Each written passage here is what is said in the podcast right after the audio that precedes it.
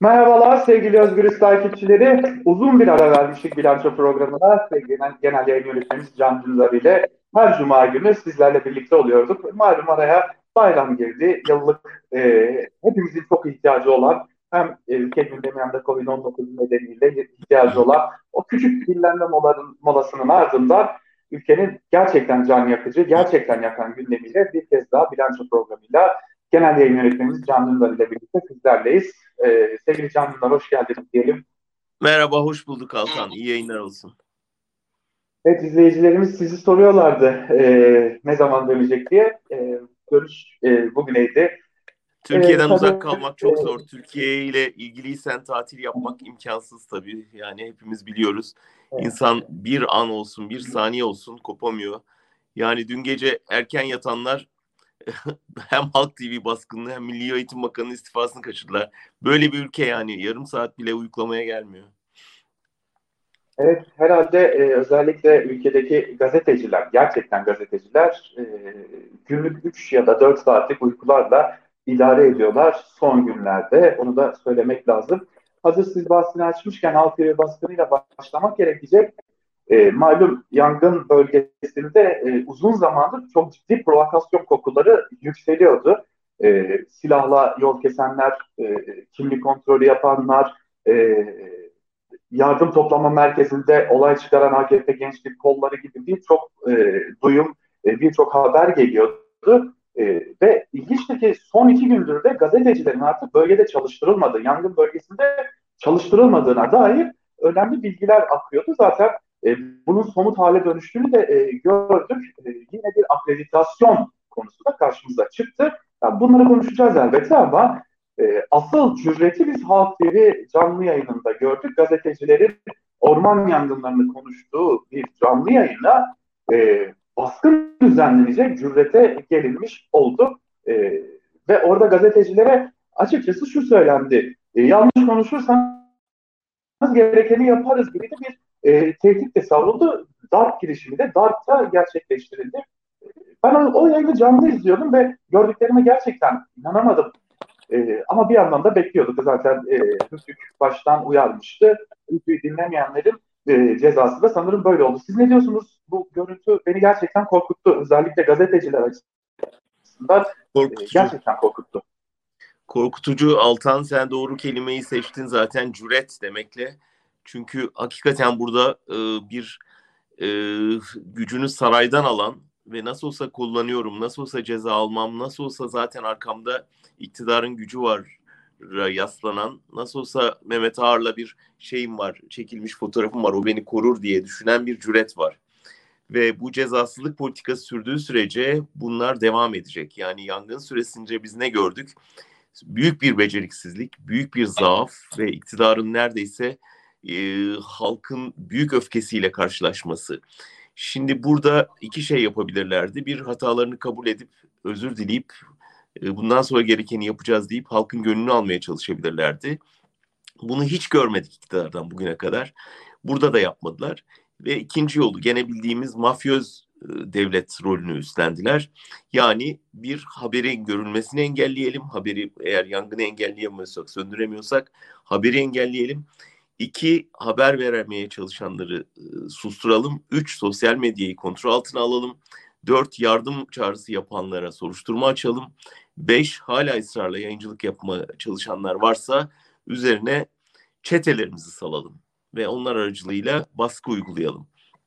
Ve yapmaya çalıştıkları bu. Bölgede hem insana bu başlattılar, linç başlattılar, yol kesme başlattılar. Bunların ne kadarı organize, ne kadarı kendinden bilmiyorum ama çok da fark etmez. Yani bir kısmı belli ki iktidar partisinin gençlik kollarıydı, işte ilçe örgütleriydi, il örgütleriydi. Seferber oluyor, üniformalarını giyip geliyorlar. Örgütlü bir şekilde çete saldırısı yapıyorlar. Bir kısmı belki kendiliğinden ya belki iktidarın gözüne girerim diye, belki muhbir vatandaş rolünü kendinden üstlenerek yol kesiyor. İşte muhabirlerin e, gidişini engellemeye çalışıyor. Kendince polise ihbar ediyor filan. Bütün bunlar cezasızlık politikasının ve e, bu, bu çeteleri cezalandırmanın getirdiği cüretler. Ve şu ana kadar biz bunu işte cumartesi günü e, öğleden sonra yapıyoruz. Hala iktidardan bir kınama ya yani üzüntü mesajı vesaire gelmemesi açıkça bu saldırıları sahiplendiklerini, desteklediklerini, arkasında olduklarının en belirgin işareti. Şimdi tamam. şunu merak ediyorum ben esasında. Ee, yangının ilk gününden neredeyse ilk gününden bu yana şunu söylüyoruz. Başta Fethiye, Manavgat, Marmaris bölgesi olmak üzere e, yine Antalya'nın bazı ilçeleri özellikle Gazipaşa'dan belli başlı görüntüler geliyor. Görüntülerde de e, insanlar ellerinde silahlar, araçları çeviriyorlar. E, kimlik kontrolü yapıyorlar. Hoş o kimlik kontrolünü e, neye göre yapıyorlar sorusunu da bir köşede tutmak gerekecek. Çünkü o ülkenin belki de geldiği artık o kaygan zemini tam anlamıyla gösterecek bir soru belki de. Ama buna ek olarak gazeteciler birkaç gündür şunu söylüyorlardı. Bizim yolumuzu çeviriyorlar ve e, bize GBT yapıyorlar ve bunu yapanlar siviller.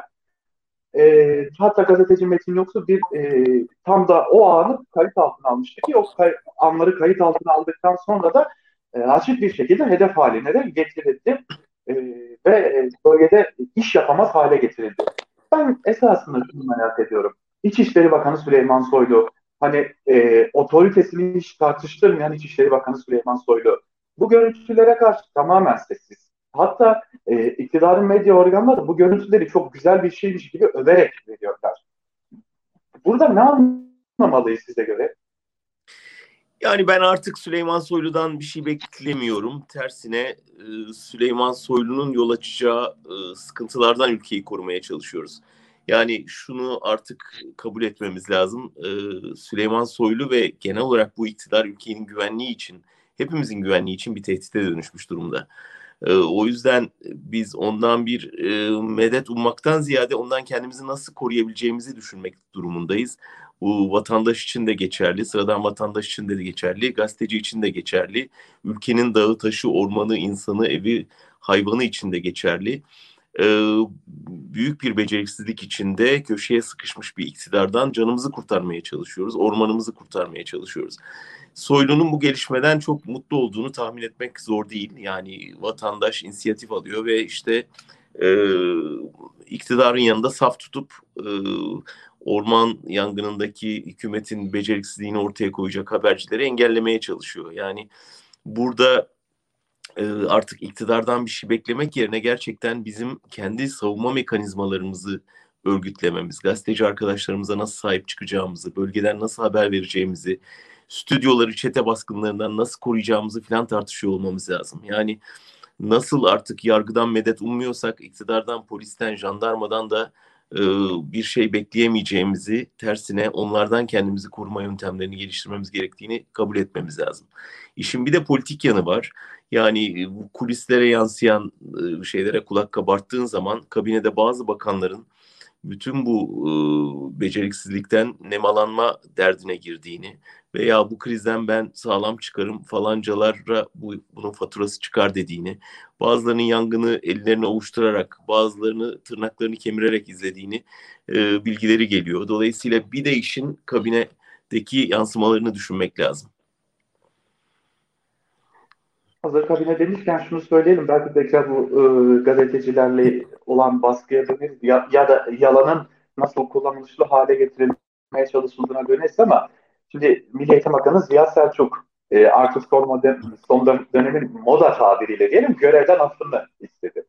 Aslında Ziya Selçuk'un o e, af ya da gerçek anlamıyla istifa konusunu ya da istifa ettirilme konusunu neredeyse 10 gündür Ankara'da konuşulduğunu biliyoruz. Aslında o koltuk 10 gündür e, bir Milli Eğitim Bakanı olmadan yürütülüyordu. Ama ne tesadüftür ki tam da bu süreçte Milli Eğitim Bakanı Ziya Selçuk, e, eski Milli Eğitim Bakanı Ziya Selçuk e, hiçbir şey yokmuş gibi de açıklamalar yapıyordu. Ama Ankara'daki herkes biliyordu ki Ziya Selçuk artık Milli Eğitim Bakanı değil.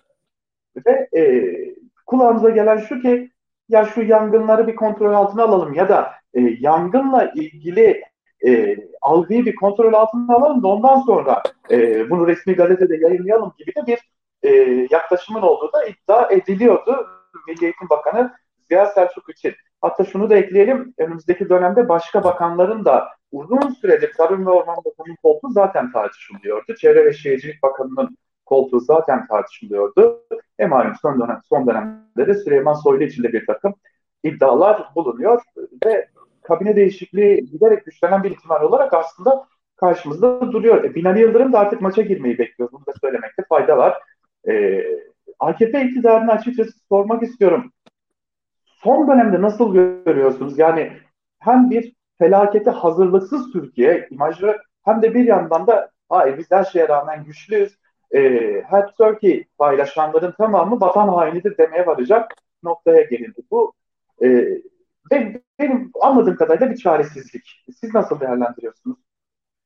Valla çaresizlik ama tabii burunlarından kıl aldırmıyorlar. Dikkat edersen hani yangın sönmedi ama iktidarın kibri de sönmedi. Hani sanki hiç böyle bir şey olmamış gibi. Sanki bütün bu faciayı sessizce, çaresizce izlememişler gibi. Sanki ülkenin ormanları kül olurken bütün e, beceriksizliklerini ortaya koymamışlar gibi böyle bir şey umursamaz tavır içindeler. Bakanlar mevzuna gelince artık şunu biliyoruz. Yani bir alıştığımız, bildiğimiz anlamda bir bakanlar kurulu yok ortada. Yani zaten adı da o değil. Yeni bir sistem geldi ve o sistemde tek sorumlu var. Tek adam rejimine geçtik ve bunlar sekreterler. Yani Erdoğan'ın sekreterleri ve Erdoğan istediği zaman sekreterleri değiştiriyor. Zaten Milli Eğitim Bakanı'nın okullar üzerinde bir kontrolü yok. Okulların ne zaman açılacağına tek adam karar veriyor. Ne zaman kapanacağına o karar veriyor e, hastanelerin ne durumda olduğunu veya işte e, sokağa çıkma yasağının ne zaman uygulanacağını Sağlık Bakanı değil e, tek adam karar veriyor. O yüzden bütün bu sekreterlerin aslında kendi e, sorumlu olduğu ol, olur gibi göründükleri makamları doldurmadıkları biliniyor bunun sıkıntıları yaşanıyor ve birazcık haysiyeti olan belki birazcık vicdanı kalan ya da biraz kendi geleceğini yani çocuğuma ileride ne hesap veririm diye düşünenler ya da artık bu baskıya dayanamayanlar ya da ya ıı, işte mesela Milli Eğitim Bakanı'ndan başta çok umutlu olanlar vardı yani nispeten diğer kabine üyelerine göre daha e, teknik olarak şey bürokrasiden gelen ve eğitim camiasında isim yapmış bir isimdi. Ama e, şunu tabii herkesin kabul etmesi lazım ki e, buraya Türkiye'nin en yetenekli insanını da koysanız bu bu sistem içinde iş yapabilmesine imkan yok. Çünkü başınızda böyle bir patron var ve başınızda böyle bir patron olduğu sürece siz şirketinizde istediğiniz kadar başarılı olun.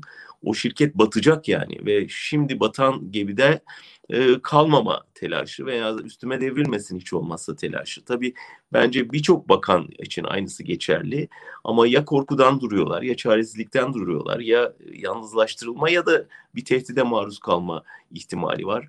E, kadrolaşma var altta denetleyemiyor e, işte öğretmenlerin derdine çare bulamıyor dedi, sözünü dinletemiyor orada kalmayı içine sindiremiyor istifa etmek istiyor istifası için e, patronun kararı bekleniyor günlerce.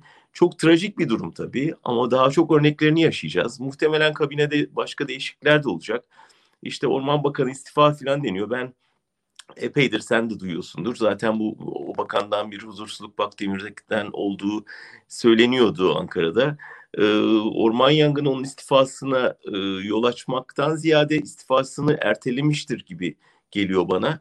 Çünkü e, Erdoğan'ın öyle kolay kolay kelle vermediğini biliyoruz. Bu tür krizlerde kamuoyu istedi diye bir bakanı görevden alırsa bunu bir e, aciz ifadesi e, olarak göreceğini biliyoruz. O yüzden alacaksa da bir süre almayacaktır.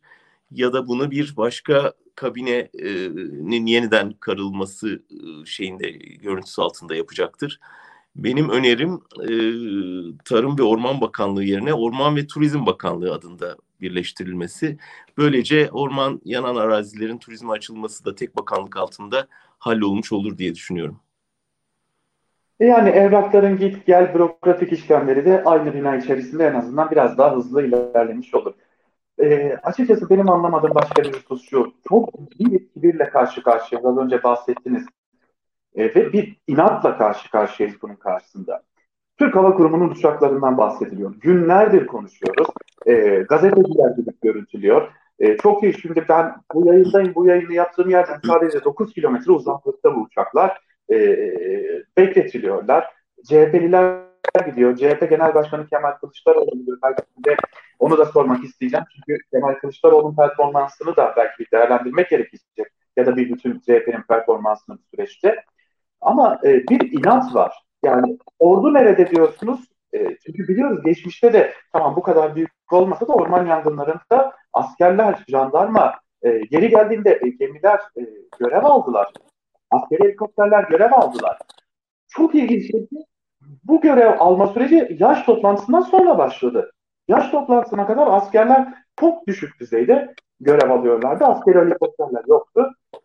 Ve biz de bir tercih yaptık sanırım biz burada. Onu da belki konuşmak gerekecek. Biz bir NATO ülkesiyiz. Türkiye bir NATO ülkesi. Avrupa'ya yüzünü döndüğünü iddia eden bir iktidarla e, yönetiliyor. Her ne kadar bu iddia gerçekçi olmasa da. İlk yardımlar Rusya'dan e, yani Doğu bloğundan geldi. E, çok sonra Avrupa Birliği'nden yardım talep edildi ve bunun bir farklı oldu. Totalde bu inadı, bu kibri, bu tercihleri e, nasıl görmek gerekecek, nasıl okumak gerekecek?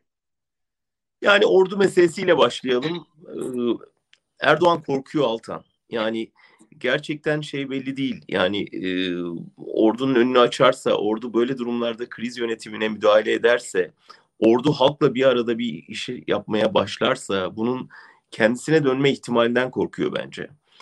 Çünkü bir insan niye emri altındaki orduyu böyle bir kapasitesi varken daha önce böyle belli sınavlarda devreye sokulmuşken devreye sokmasın ki?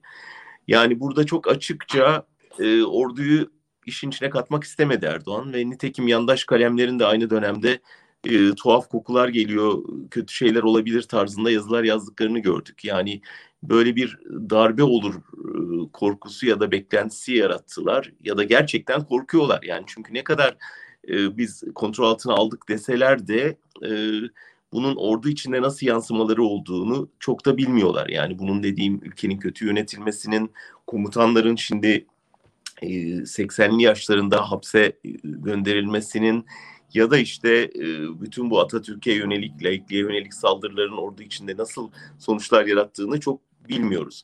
O muhtemelen Erdoğan da belki üst kademeyi garantiye aldı. Yeni gelenleri e, garantiye aldı ama ortanın ordunun gövdesinde ne yaşandığını çok bilmiyor. Böyle bir ihtimalde halkla orduyu bir araya getirmenin muhtemel sonuçlarından ürkmüş olabileceğini tahmin ediyorum ben. Onun için ormanlar yansın, iktidarım yanmasın e, noktasına geldiğini düşünüyorum. Ama bunun da ben bir geçerliğinde görmüyorum. Yani Türkiye'de ordunun yeni bir darbe ihtimalini yandaş kalemler gündeme getiriyor ama bir darbe ihtimali varsa o olsa olsa muhaliflere yönelik olacaktır. Çünkü bütün kamuoyu yoklamaları açık bir itibar kaybı, açık bir siyasi e, çöküş gösteriyor ve muhalefetin yükseldiğini gösteriyor ve ilk seçimde bu iktidarın devrileceğini gösteriyor. Bunu önleyecek olsa olsa bir darbe düşünülebilir. O yüzden e, iktidarı iktidarda tutmaya yönelik bir darbeden olsa olsa ülke e, korkabilir ve zarar görebilir. Yoksa e, ben Erdoğan'ın devrilmek için şu anda bir darbeye e, gerek olduğunu düşünmüyorum. Eğer seçim garanti edilebilirse zaten e, çoktan devrileceği belli bir iktidardan söz ediyoruz. Zaten e, yani ülkede e, darbe e, adının dahi anılmasına en çok alerjisi olan insanlar bizlerken e, biz esasen darbeden korkarken bu kadar çok darbe kelimesini bir şeyler oluyor, burnumuza bir, şey, bir kokular geliyor diye cümleleri kuranların da açıkçası e, iktidar medyasından insanlar olması bize zaten her şeyi gösteriyor. E, esasında ben şunu düşünüyorum, e, bilmem katılır mısınız? Şimdi iktidar çok açık bir şekilde bu krizi yönetemedi. Ve e, çok ciddi bir çaresizlik ve e, bataklığın içerisinde kaldı ve kendi krizini yaratma arzusunda görüyorum ben aslında biraz da iktidarı. E, çünkü trajedi farkına vardığınızda başlar derler ya, e, halkın bu trajedinin farkına varmaması için başka bir krize e, çevirmeye çalışıyor kafasını, e, beynini halkın ama, ama var mı bu gücü? Yani bu, bu kamuoyunu oluşturabilecek gücü de kaldı mı kalmadı mı ben çok emin değilim. E, siz nasıl görüyorsunuz? Çünkü bir çırpınma hali var.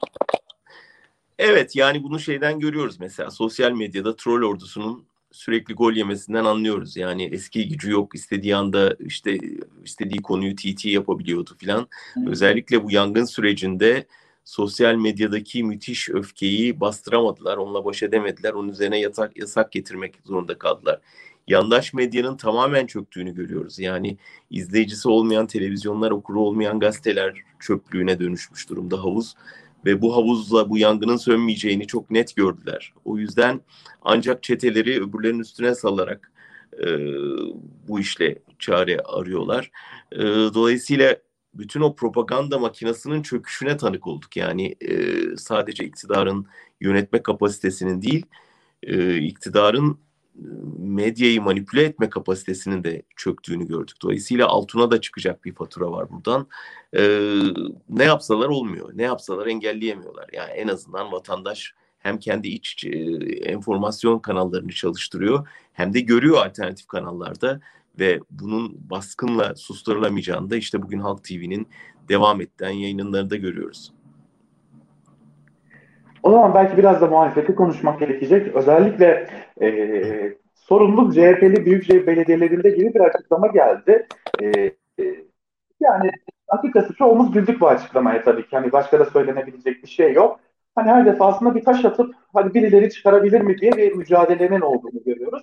Öte yanda da özellikle CHP'li küçük belediye belediyelerin başkanlarının bile yani bir ilçe belediyesinin başkanının bile e, neler yaptığını görüyoruz. Ukrayna'yı arıyor, uçak kiralamaya çalışıyor, çıkıp çağrılar yapıyor, yangın söndürme çalışmalarına katılıyor. E, bir dönüp bakıyoruz ki İbre, şunu görmek lazım, malum e, o yanan bölgelerde yaşayan halkın ciddi bir kesimi yörüklerden oluşuyor ve e, yörüklerin e, eğilimlerinden ağırlıklı olarak da Milliyetçi Hareket Partisi'ne bir eğilimlerinin olduğunu biliyoruz. Yani Cumhur İttifakı'na bir eğilim olduğunu biliyoruz. Daha çok e, düzlükte yaşayan e, yurttaşlardan ziyade. Fakat o insanlar iktidara tepki göstermeye başladılar ve yanlarında CHP'li belediye başkanlarını gördüler. Sivil toplumu gördüler.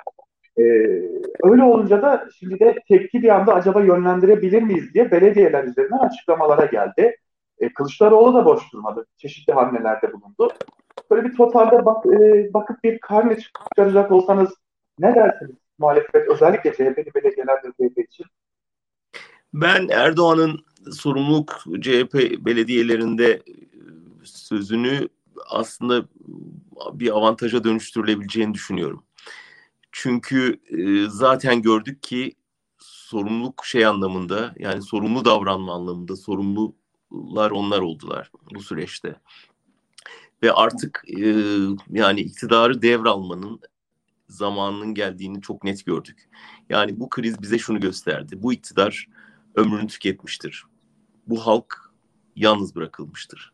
Ve e, devletten artık bir şey bekleyemeden kendi toprağını, kendi ormanını, kendi evini, kendi ailesini, kendi korumayı öğrendi.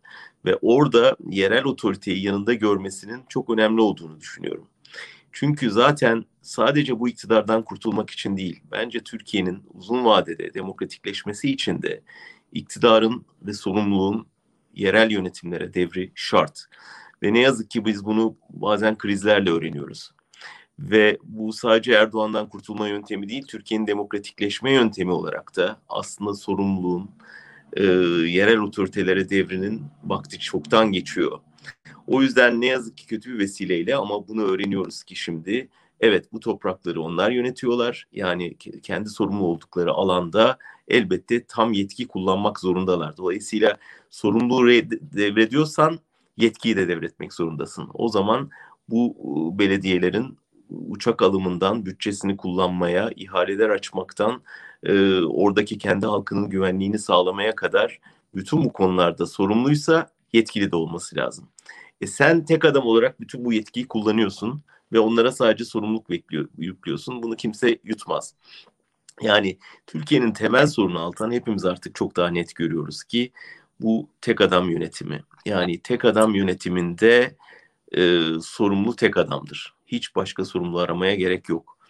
Ve hem ben bunun ekmeğini yiyeceğim hem bunun parasını e, depolayacağım bu rejimin ama hiçbir sorumluluğuna ortak olmayacağım. Bunu artık kimse kabul etmez. Senin 3, 13 tane sarayda uçağın olacak. Halkın ormanını koruyacak bir tane uçağın olmayacak. Buna hiçbir halk sonsuza kadar itaat etmez. Ve şimdi artık çok net kendi tabanında da görülen açık bir e, hep bana yönetimi, açık bir e, dikta rejiminin e, alanda, arazide nasıl bir faciaya ulaştığını gördük. Nasıl bir beceriksizlik, nasıl iş bilmez kadrolarca yönetilen bir ülke. O yüzden belki CHP liderinin de devreye girmesiyle aslında ben Kılıçdaroğlu'nun baştan beri yerel yöneticileri öne sürmesini ve kendisini geri plana çekmesini tavrını çok doğru buluyordum. Biraz burada gene onu yaptı. Yerel yöneticilerle e, ortak basın toplantıları yaptırdı partiyle ve onların arazideki müthiş enerjisine tanık olduk. Halkın yanında durduklarına tanık olduk. İktidar ne derse desin bizim önümüze bakmamız ve bu yerel yönetimlerle işbirliğini güçlendirmemiz lazım. Ve onlarla el ele bu buradan bir çıkış planı kurmamız lazım. Ve ben şu ana kadar e, bütün çaresizliklerine, bütün yoksulluklarına rağmen yerel belediyelerin CHP yönetiminde çok iyi e, bir performans gösterdiğini düşünüyorum ve hazır Erdoğan sorumluluk onlar demek demişken bunu bir söz olarak kabul edip o halde yetkiyi de bize devredin demeleri lazım. Evet yani özellikle e, belediyelerin ellerinden gelen çok daha fazlasını yaptıklarına dair bölgedeki bütün gazeteciler de e, rahatlıkla e, şahitlik yapabiliyorlar. Bu zaten e, önemli. Zaten Özgürüz Radyo'nun YouTube hesabında yayınlanan e, videolarda da e, bölgeden gelen e, videolarından haberlerde de bunları çok rahatlıkla görebiliyorduk. Şimdi yavaş yavaş sona doğru yaklaşıyoruz ama benim aslında size sormak istediğim bir soru daha var. Zira tüm bunları konuşurken ülkede bir de bir sosyal yangın e, riskini artıracak adımlar da görüyoruz. E, belki üzerinden biraz zaman geçti ama e, önemli olduğu için belki üstünde durmak gerekecek. E, bir yanda e, mülteciler konusu tartışılıyor. E, Bolu Belediye Başkanı'nın e, açıklamaları ve bu arada e, bazı e, tartışmalı internet sitelerinin yaptığı provokatif haberler konuşuluyor. E, bir yanda Konya'daki katliam hepimizin malumu. E, burada da sanki bir amaç mı güdülüyor? Yani bir birlikte olma hareket e, engellenmek mi isteniyor? O bir, toplu ruh hali mi engellenmek isteniyor? Yoksa gerçekten başka ve korkutucu bir şey mi deniliyor? Altan biraz çekinerek şunu söyleyeceğim. Ee, en zor aşamaya geldik. Ee, son tura girdik. Ve aşağı yukarı hepimiz Türkiye'yi biraz tanıyan herkes çok iyi biliyor ki e, Erdoğan bırakmamak için her şeyi yapacak. Ve bu her şeyin içinde her şey var. Bu her şeyin içinde e, ormanların yanışına seyirci kalmaktan tutun da e, televizyon kanallarının basılışını teşvik etmeye kadar ve zaman zaman provokasyonlardan suikastlara kadar her şeyi olabileceğini hesaba katmamız gereken bir döneme girdik. Ee, en zorlu dönem çünkü iktidar gideceğini gördü ve gitmemenin yollarını arayacak. Ve bu yolların içinde hukuki yollar yok. Bu yolların içinde siyasi kanallar yok. Bu yollar e, ona illegal yol ancak e, açabilir. Yani ancak illegal yöntemlerle bu yolu açabilir. O yüzden önümüzdeki bir, bir buçuk yıl hakikaten herkesin kendini, ailesini, evini, ormanını, partisini, ilini, ilçesini koruması gereken bir döneme geldik. Karşımızda yani yardıma çağırabileceğimiz bir polis yok. Bir jandarma yok, bir devlet yok. Karşımızda devasa bir devlet mekanizması var. Silahlı bir koca mekanizma var. Artı milis güçleri var ve kendine vazife çıkaran bir takım güçler var ve biz tamamen silahsız, işte araçsız, işte bu orman yangınında da gördüğümüz gibi kimsesiz durumdayız. Şimdi burada hakikaten birbirimize sarılıp, e, birbirimizle dayanışıp bu bu en zorlu kulvarı birlikte koşmak ve birlikte dayanmak, direnmek zorundayız. Bütün bu süreçte savcılar uyuyor mu, polis nerede kaldı, jandarma niye devreye girdi, bütün bu feryatların artık gereği yok. Yani bunların hepsini bir kenara bırakıp canımızı nasıl koruyacağız? Ormanımızı nasıl koruyacağız? Ülkeyi nasıl koruyacağız? Hepimizin bir arada buna kafa yormamız lazım. Ee, o yüzden hani hiçbir ayrıntısına girmek istemiyorum. Ee, bütün bu şeylerde muhalefet partilerinin tabii örgütlü en örgütlü güç olarak en büyük sorumluluk onlara düşüyor. Onların bir birliktelik sergilemesi gerekiyor. Hala yapamadıkları şeyi yani bir ormanın yangının önünde durup da biz buradayız bunu mümkün olduğunca elimizden geldiğince bir arada söndürmek için ulusal bir seferberliğin bir parçasıyız diyemedikleri için hala insanlar çaresizce kendi kendilerine çare arayıp e, elinde avuçlarıyla su taşıyıp toprak atarak yangın söndürmeye çalışıyor. Bir numara sorumluluk muhalefet partilerinde olmak üzere sendikaların, derneklerin, sivil toplum kuruluşlarının, belediyelerin, üniversitelerin, gazetecilerin, herkesin bu, bu önümüzdeki bir yılı, bir buçuk yılı e, ülkenin tamamen yanmadan atlatması ve bu iktidarın e, ülkeyi bir savaşa, bir iç savaşa sürüklemeden devretmesi için ne mümkünse yapması gerekiyor. Aslında e, biraz karanlık bir final oldu bu program için belki ama asıl başta söylemek istediğimi sonunda söyleyeyim. Hepimizin e, çok dikkatli olması gereken ve sımsıkı birbirimize sarılmamız gereken bir döneme girdik.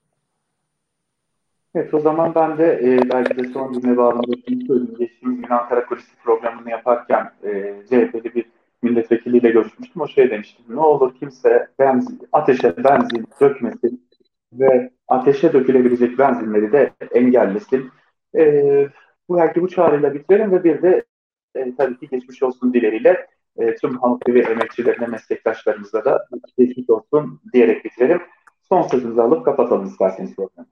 Evet ben de Halk TV'ye geçmiş olsun diyorum. Bütün dayanışma mesajlarımızı iletiyoruz. Ee, tekrar bu arada duyurayım yorumlara başlıyoruz. Tekrar özgür yorumlara önümüzdeki e, hafta başından itibaren. Biz her şeye rağmen her koşulda yayıncılığa devam edeceğiz ve bizimle olmak isteyen herkese de Özgürüz Radyolarının kapıları açık olacak. Özgürüz Radyo her şeye rağmen gazetecilik demeye de devam edecek. Haftaya bilanço programında tekrar görüşmek üzere diyelim.